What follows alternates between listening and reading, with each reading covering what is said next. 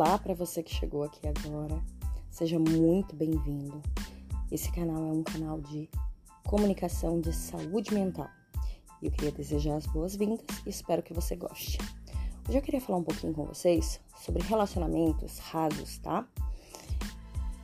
E principalmente sobre relações.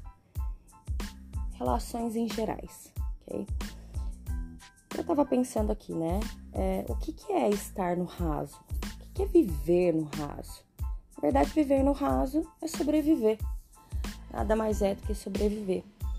E eu tenho percebido muito, é, tanto em relações de amizades, relações é, de trabalho, relações conjugais, onde as pessoas elas têm preferido ficar no raso, aceitar a relação da maneira que ela está, do que se aprofundar e até mesmo buscar alguma ajuda.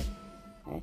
Sabendo que toda relação que a gente tem né, é construída a partir de um grupo ou de pares, a gente tem a ideia de que um relacionamento, uma relação social, uma relação de trabalho, ela deve ser intencional.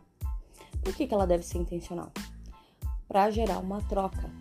Uma relação há uma necessidade de reciprocidade. Então, como é que funciona? Para eu não ficar nesse raso, quando eu dou demais e o outro não. Quando eu me entrego demais no trabalho e eu não sou reconhecida. Quando eu tenho aquela amizade onde somente eu estou o tempo todo atrás. Eu preciso ser intencional.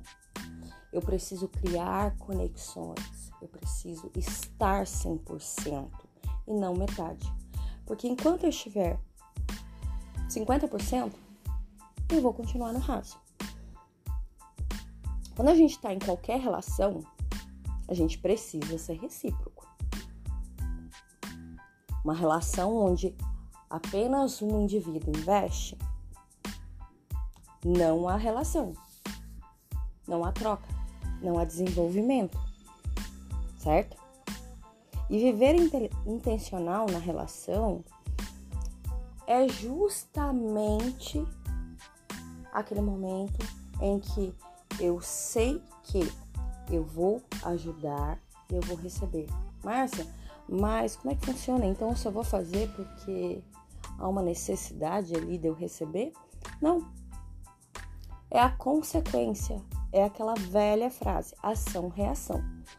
Então, se eu tô o tempo todo me doando, eu tô o tempo todo sendo recíproco e o outro, ele de alguma maneira não está, a reação ela é adversa.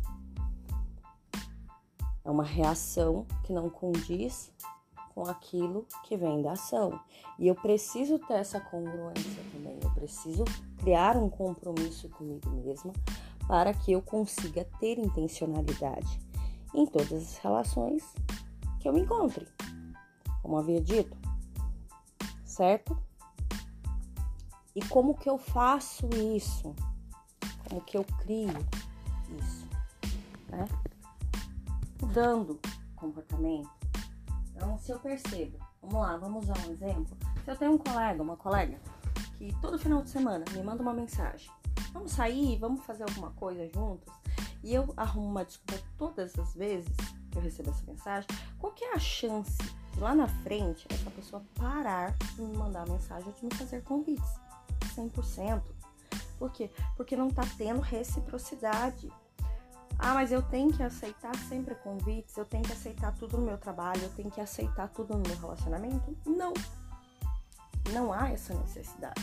Mas há necessidade de você manter um compromisso para conseguir viver bem nas relações que você tem. Porque senão você não vai ter relação nenhuma. E todas as relações que você se envolver na sua vida toda ela vai ser rasa, ela não vai ter constância, ela não vai ter continuidade, ela não vai ser recíproca.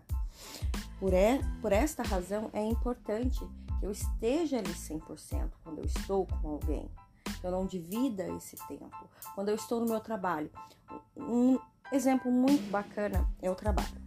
Por que, que quando a gente trabalha de CLT, a gente chega no trabalho no horário certo, a gente cumpre as metas, a gente se vira né? Se for de vendas, principalmente, a gente dá um jeito, porque a gente firmou um compromisso. Não é só porque no final do mês existe um salário, mas a gente firmou um compromisso conosco e com aquela empresa que a gente está trabalhando. Dessa forma, a gente vai lá e mantém aquilo. Lógico, existe o reforço do salário e a gente precisa dele? Sim, mas no final das contas não é somente por conta disso. É porque eu estou ali, eu me dedico, eu quero estar. E N motivos que a gente né, poderia ficar aqui o dia todo discutir sobre isso.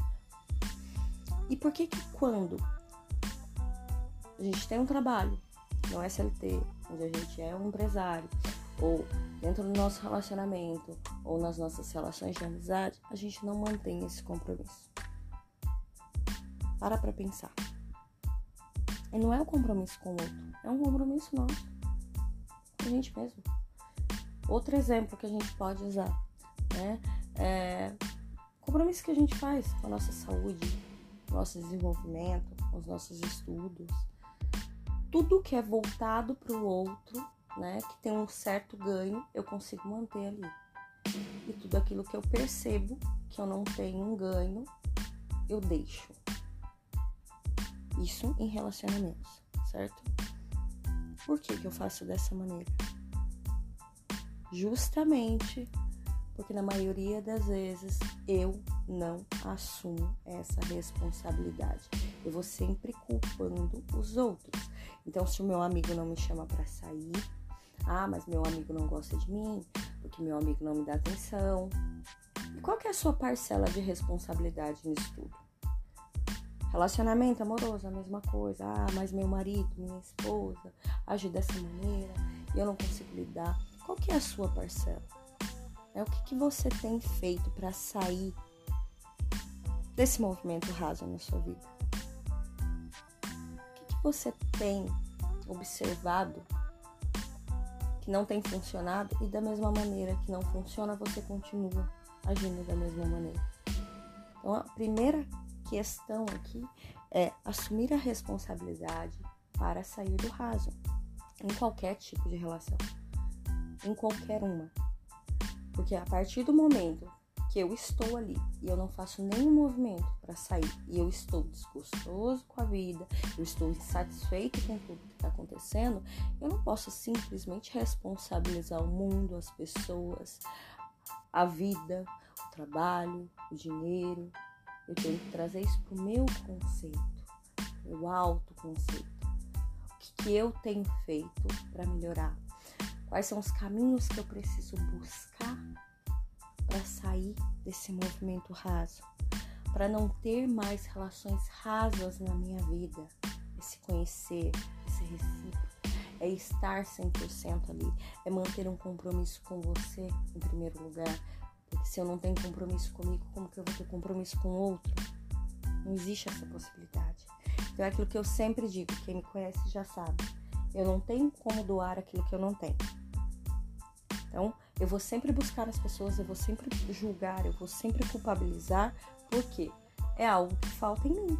E se falta em mim, eu preciso buscar, eu preciso mudar, porque a vida, ela é movimento. E para se sair dessa dessa parte, né, de relações rasas, desse movimento raso, eu preciso buscar o que? Equilíbrio. Eu preciso buscar o que?